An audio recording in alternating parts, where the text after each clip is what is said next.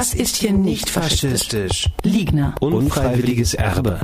Was, haben Sie unfreiwillig geerbt? Ein Audioguide in 14 QR-Codes.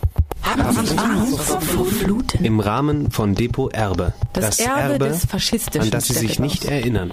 Im Museum für Neue Kunst. Wer, sind waren die die Brandstifter? Brandstifter? Wer sind sie? Wer sind Sie?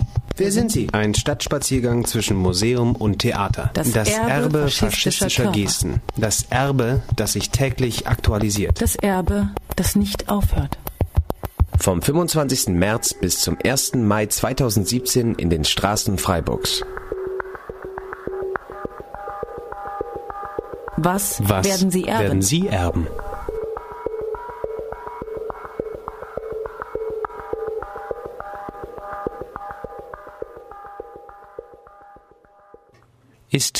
Zukunft Europas faschistisch? Dieser Frage wird am morgigen Samstag um 15.30 Uhr im Stadttheater nachgegangen. Es diskutieren unter anderem die Historikerin Cornelia Brink, Klaus Teveleit und die Künstlergruppe Liegner die in der Ankündigung mit der These zitiert wird, Europas faschistisches Erbe aktualisiert sich in unseren Tagen.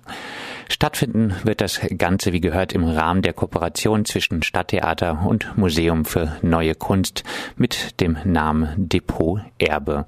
Um über ihren Beitrag zu dem Projekt und das Thema zu sprechen, ist jetzt Ole Fram von der Künstlergruppe Liegner bei uns im Studio. Europas faschistisches Erbe aktualisiert sich in unseren Tagen. Wo aktualisiert es sich denn in Freiburg?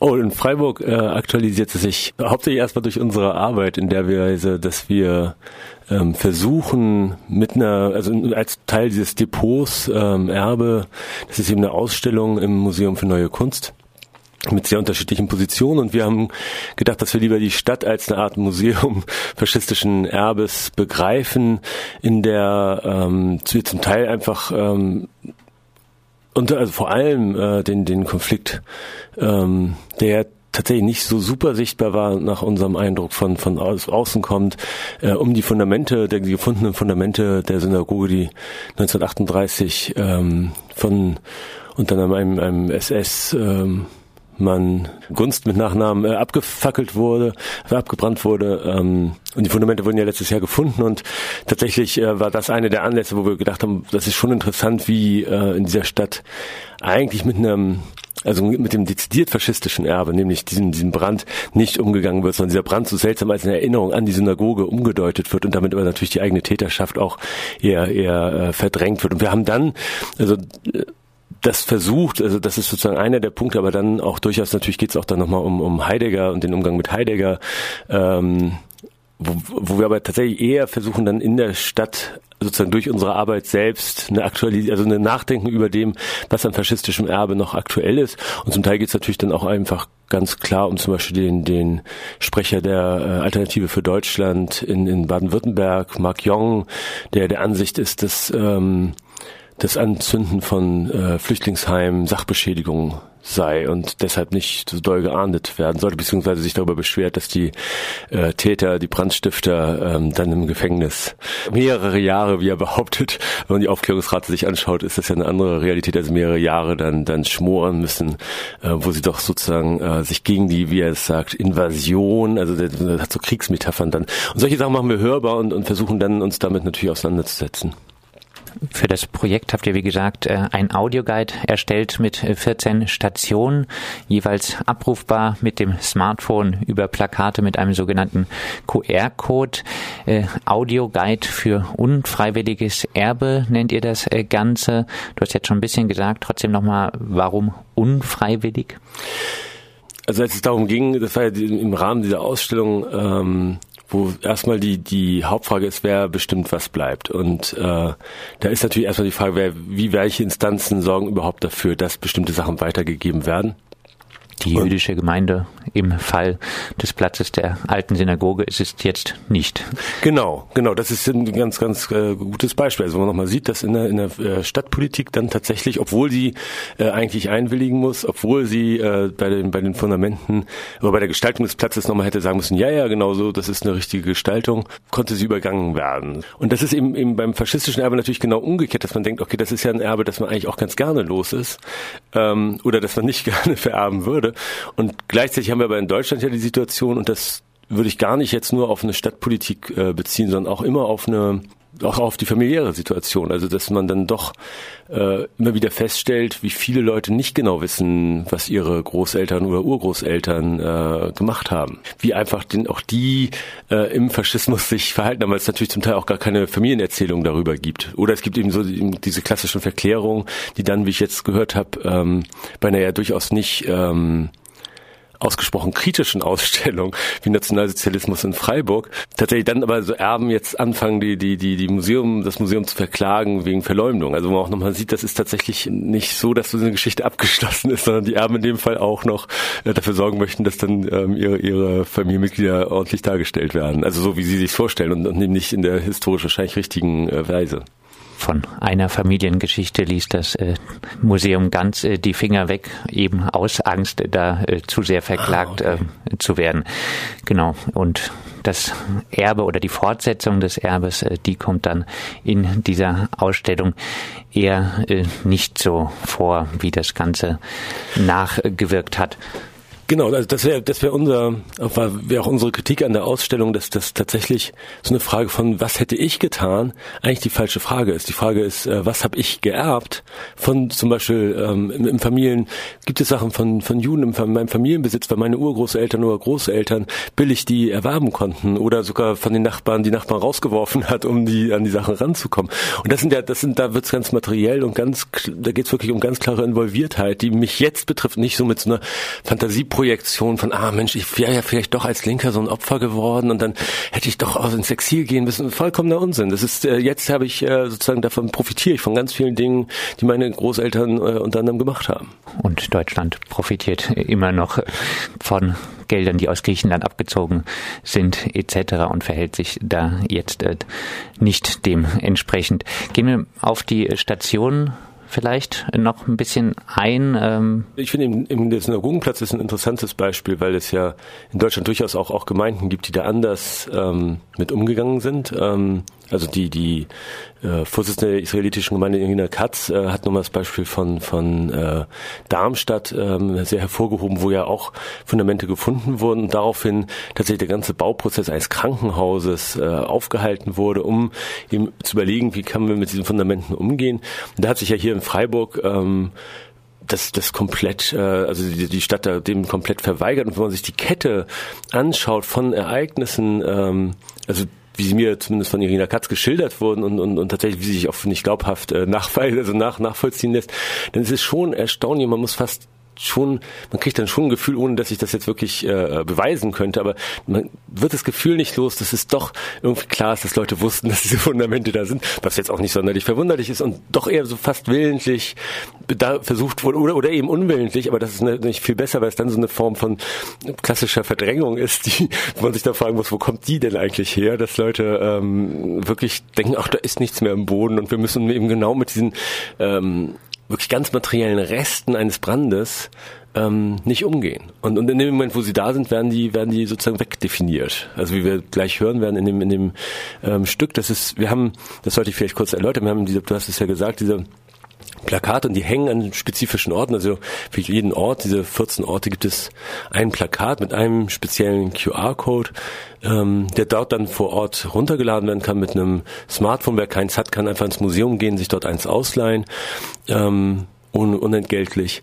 Und dann eben vor Ort äh, das hören. Und wir hören jetzt den Ort, der eben für den Platz der alten Synagoge hergestellt ist, der sozusagen einer der, ich, ich gehe da nachher, der inhaltlich sozusagen spezifisch ist, aber performativ, also von dem, wie man jetzt in der Situation dort vor Ort ist, nicht sonderlich äh, äh, typisch für unsere Arbeit. Schauen Sie auf die Baustelle. Platz da. Titelte eine Broschüre der Stadt Freiburg, mit der sie 2011 die Neugestaltung des Platzes der alten Synagoge ankündigte. Freiburgs neuer Mitte. Ein abwechslungsreicher und kommunikativer Ort, an dem die Erinnerung an die 1938 zerstörte Synagoge wachgehalten werden soll.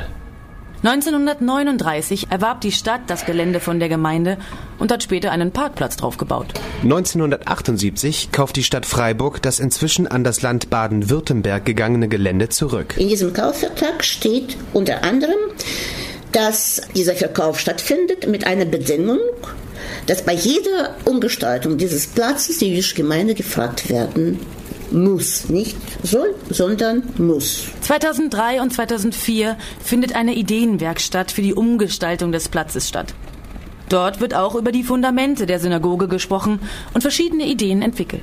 Man wollte, dass die Fundamente vom Wasser umflossen werden oder dass die Fundamente sogar als Sitzbänke verwendet werden in, auf diesem Platz, wo die Synagoge früher stand.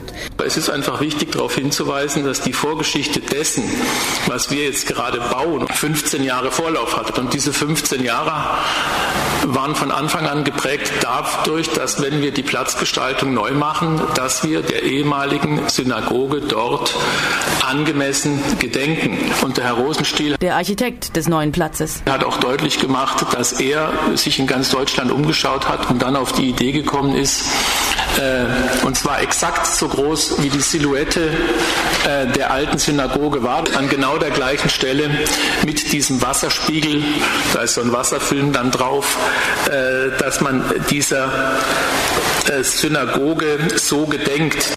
Oberbürgermeister Salomon glaubt, dass es angemessen ist, das Niederbrennen der Synagoge mit einem Wasserspiegel zu gedenken. Mit dem Wasser, das die Feuerwehr damals vorsorglich gespart hat, soll nun, 79 Jahre später, der Grundriss der Synagoge überschwemmt werden.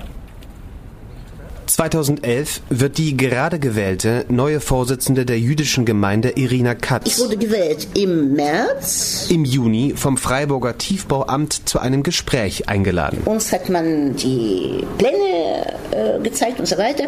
Also es ging nicht um Ob, sondern äh, es, ging, es ging um die technischen Details. Ich, ich erinnere mich, dass ich gefragt habe, wirklich gibt es gar, gar nichts von der, die erste Frage, die kommt, ja, von der Sendung gibt es überhaupt nicht. Nein, es ist ausgeschlossen geschlossen. Also da gibt es nichts. Dann haben sie meine Unterschrift gebraucht. Und 2011 im Rahmen der Offenlage des Bebauungsplanverfahrens hat auch Frau Katz damals ähm, äh, nochmal schriftlich äh, dargestellt, dass sie das für die jüdische Gemeinde auch mitträgt und für eine gute Lösung hält. Gibt es dann einen Text, den ich unterschrieben habe? Kein Wort über den Brunnen. Dass wir einverstanden sind im Großen und Ganzen mit den Plänen von Stadt Freiburg. Ist in zwei Zeilen der Brief von uns und mit meiner Unterschrift. Als die Stadt bei den Bauarbeiten für den Brunnen, den Wasserspiegel, auf die Fundamente der Synagoge stößt, wiegelt sie ab. Es sind keine Mauerreste. Und wo keine Mauer ist, ist keine Synagoge. Es sind auch im Prinzip keine Fundamente, sondern es sind Fundamentreste. Fundamentreste sind keine Fundamente und rechtfertigen keinen Baustopp. Ich will jetzt hier wieder keine Gefühle verletzen, aber wenn man es eigentlich klassifiziert, ist es mehr oder weniger Bauschutt. Und zwar deshalb, das sind zwar Steine, die sind auch als Mauerreste, so, also als Fundamentreste erkennbar, aber das Material, was diese Steine zusammenhält, ist eigentlich, das ist kein Mörtel, sondern das ist Lehm. Was die Nazis 1938 übrig ließen, ist mehr oder weniger Bauschutt, von ein bisschen Lehm mühsam zusammengehalten. Fundamentreste, die nichts mehr fundieren. Auf der Website der Stadt Freiburg heißt es, während die israelitische Gemeinde fordert, die Baureste in Form einer Erinnerungsstätte sichtbar zu machen, plädiert die Denkmalbehörde dafür, die Steine mit einer Schutzhülle zu überziehen und dann das Mauerwerk wieder zu verfüllen, um sie auf Dauer zu sichern. Unsichtbar auf Dauer gesichert. Ein unterirdisches Denkmal für zukünftige Generationen. Mein Gedanke ist folgender, dass man eigentlich hier auf diesem Platz ein schönes Plätzchen machen wollte. Und diese Steine, nicht schön, die sind zu mahnend, zu unschön, ja, mit Spuren von Brand und so weiter. Und das wollte Stadt Freiburg nicht. Martin Haag, der zuständige Bürgermeister für Stadtentwicklung, resümiert. Es muss ein Platz sein, der in, in würdiger Art und Weise an diese Synagoge erinnert, der aber auch etwas ist, wo sich äh, Freiburger Bürgerinnen und Bürger gerne dieser Synagoge erinnern. An die Synagoge und nicht an ihren Brand. Und wo man einfach auch sehen kann, dass die Stadt richtig mit dieser Verantwortung umgegangen ist. So viel Selbstgerechtigkeit muss sein.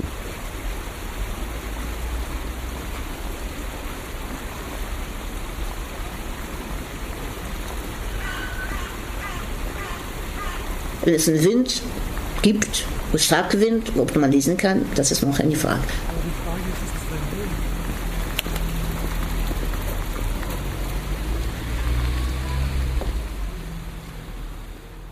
Ja, ein angenehmes Erinnern an den Holocaust scheint man sich in Freiburg äh, zu wünschen. War das öfter spürbar? Ja, ähm, tatsächlich ist das, glaube ich, schon der Punkt, an dem ich das also am kontroversesten ist. Es gibt ja tatsächlich eher dann auch Vergessen. Also zum Beispiel ist mein Eindruck, es ist zwar nicht unbekannt, dass die die äh, wiederaufgebaute äh, Innenstadt nach Nazi-Plänen oder nach Plänen, die schon 1938 auch gemacht wurden, äh, aufgebaut ist. Gleichzeitig, wenn man, äh, wie ich ja oft schon in dieser Stadt war, so als Tourist oder als Freunde besucht, dann denkt man, naja, das ist ja immer so gebaut gewesen. Es gibt diese Bögen, diese Arkaden, das ist so ein Teil dieser Landschaft.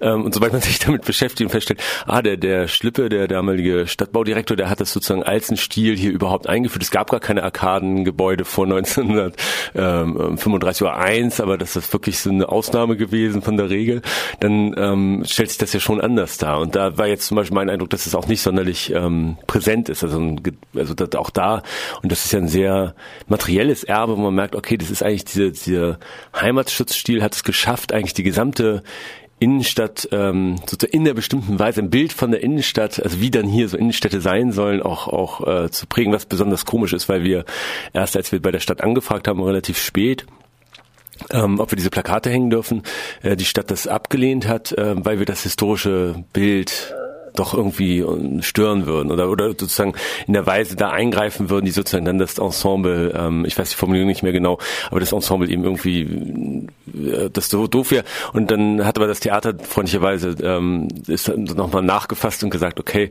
ähm, es geht hier doch um was anderes, unter anderem darum, über dieses Ensemble nochmal nachzudenken und dann haben sie das ähm, dann doch genehmigt alles, was äh, wirklich einen Stolperstein darstellen äh, könnte, das will man eher nicht haben. Alles mhm. soll doch irgendwie ein bisschen angenehm sein. Ähm, gehen wir auf die Form ein, vielleicht noch des äh, Projekts heutzutage äh, die Art an den Nationalsozialismus zu erinnern in Form von QR-Codes? Ja, das ist tatsächlich, ähm, also wir haben sowas noch nie gemacht und, und wir kommen ja eher eben auch aus dem freien Radio, haben viel ähm, eher, eher sozusagen für kollektive ähm, Radiosendungen gemacht, die dann vor Ort gehört werden und, und bestimmte andere abweichendes Verhalten erlauben, also ob es ein Hinlegen im Bahnhof oder auch Betteln im Bahnhof war oder eben, eben überhaupt verschiedene sozusagen Möglichkeiten von Räumen zu erproben. Und hier, ist ja eher so eine individuelle Sache und gleichzeitig hat uns natürlich interessiert, also wir haben zum Beispiel der, der Punkt, der sich mit der Stadtbauweise ähm, äh, befasst, das Plakat, das steht drauf, äh, was ist hier nicht faschistisch, was natürlich ähm, auch erstmal als Plakat, selbst wenn ich den QR-Code nicht anhöre, ähm, schon eine, eine Provokation darstellen könnte. Das wird direkt am Bertholdsbrunnen da an der Ecke ähm, ähm, hängen. Also es sind nicht nur QR-Codes zu lesen. Nee, genau, sind, sind, also das ist das ist ganz entscheidend. Es ist wirklich, äh, es gibt diese 14 Plakate sind immer mit einer Frage. Ähm, also den, den Track, den wir gerade gehört haben, da ist zum Beispiel die Frage, ähm, wer waren die Brandstifter? Und Tatsächlich, weil das ist genau die ausbleibende, das ist sozusagen das, was ausbleibt bei der Diskussion, dass darüber nämlich genau nicht äh, geredet wird. Und die Fragen sind sozusagen immer, ähm, versuchen natürlich dann auch so eine Neugier zu wecken, dass Leute dann tatsächlich ein Telefon nehmen und ihr Smartphone dann an den QR-Code ähm, halten und dann hoffentlich mit, mit Kopfhörern, aber man kann es natürlich auch so hören, aber äh, ihr werdet das jetzt an den Lautsprechern nicht gehört haben, es ist binaural unter anderem, es gibt binaurale O-Töne, das heißt, dass man tatsächlich die Atmosphäre, die wir aufgenommen haben, ähm, so wieder hört, dass man zum Teil denkt, dass es jetzt gerade, also die Vögel wirklich über einem äh, sind. Was ich jetzt beim Testen immer, habe ich immer wieder in den Himmel geguckt, unsinnigerweise. So, und, und das ist aber natürlich auch, wir denken schon, dass Hören eine ganz interessante Form der Erinnerung oder des Eingedenkens ist, um dann tatsächlich an bestimmten Orten nochmal ähm, was zu sehen. Und gleichzeitig hat es natürlich auch so ein Audioguide. Also bei, bleiben wir bei dem Beispiel am Bertholdsbrunnen, wo man natürlich dann plötzlich sieht, ah ja, das Gebäude hier, das ist tatsächlich das einzige, also das 35 gebaut wurde, das nach, äh, nach der Bombardierung 45 stehen geblieben ist, das eben wieder hergerichtet wurde, inzwischen unter Denkmalschutz steht. Und die anderen sind eigentlich, das ist sozusagen das Modell, also das äh, im Faschismus gebaute Haus ist sozusagen das, die, die Blaupause für die Häuser drumherum und dann und dann und das kann man natürlich ganz ganz schön dann dann sehen. Da hat uns der Heinrich Schwendemann sehr geholfen, der der ja viel über die die Stadtgeschichte gemacht hat. Und das war vielleicht, um das abschließend zu sagen, was uns überrascht hat. Ich hatte gedacht, okay, sollen wir wirklich was zu Faschismus in Freiburg machen? Das ist nicht. Es gibt jetzt die Ausstellung im Augustiner Museum und ist das nicht so ein bisschen Eulen nach Athen tragen? Und dann fängt man an, dann kriegt man diese Synagogenplatzgeschichte mit und merkt, ah, okay, das ist so einfach, ist es hier doch nicht. Und dann trifft man jemanden wie Heinrich Schwendemann, der dann eben über Stadtbaugeschichte was erzählt, wo man denkt, ah, das, das gibt hier doch eine ganze Menge Ebenen, auf denen das gar nicht so ähm, diskutiert und, und, und, und sichtbar ist, äh, das Erbe, wie es eigentlich, denke ich, gut wäre. Ja, und das ganze Projekt äh, startet am Samstag mit einer Diskussion. Ähm, dort wird über die große Frage, ist die Zukunft Europas äh, faschistisch diskutiert? Äh, doch nochmal zum Abschluss, was ist deine Antwort darauf? Naja, das ist die Frage dient ja vor allem dazu, ähm, die Kräfte zu mobilisieren, die das verhindern können. Und das Beunruhigende, wenn man sich äh, eben Länder wie, wie Ungarn anschaut und wie dann auch wiederum andere Länder in der EU mit äh, einem, einem Regime wie dem von Orban umgehen, dass tatsächlich äh, offenbar eine faschistische Herrschaftsform und das ist natürlich in Deutschland mal schwer, weil dann alle denken, ah, das ist dann so Hitlermäßig, aber ist es gar nicht, sondern es ist faschistische Herrschaftsform hat, hat haben viele mögliche Ausprägungen, aber so ein, also wie, wie Orban das dort äh, macht, das wird dann irgendwie akzeptiert als Herrschaftsform und das ist schon beunruhigend, weil man dann denkt, okay, das kann tatsächlich sich dann doch vervielfältigen und dann weiß man nicht, ob die Zukunft nicht doch, äh, also das, sozusagen die faschistische Herrschaft doch wieder als eine Option ähm, verstanden wird. NS und Faschismus in gegenwärtigen Erinnerungspolitiken, so der Titel der Diskussion am Samstag um 15.30 Uhr im Freiburger Stadttheater. Diskutieren werden unter anderem die Historikerin Cornelia Brink, Klaus Teveleit und die Künstlergruppe Liegner. Zu Gast bei uns war Ole Fram von der Künstlergruppe Liegner. Ihr Audioguide mit 14 Stationen wird zwischen dem 25. März und dem 1. Mai in der Freiburger Innenstadt hörbar sein.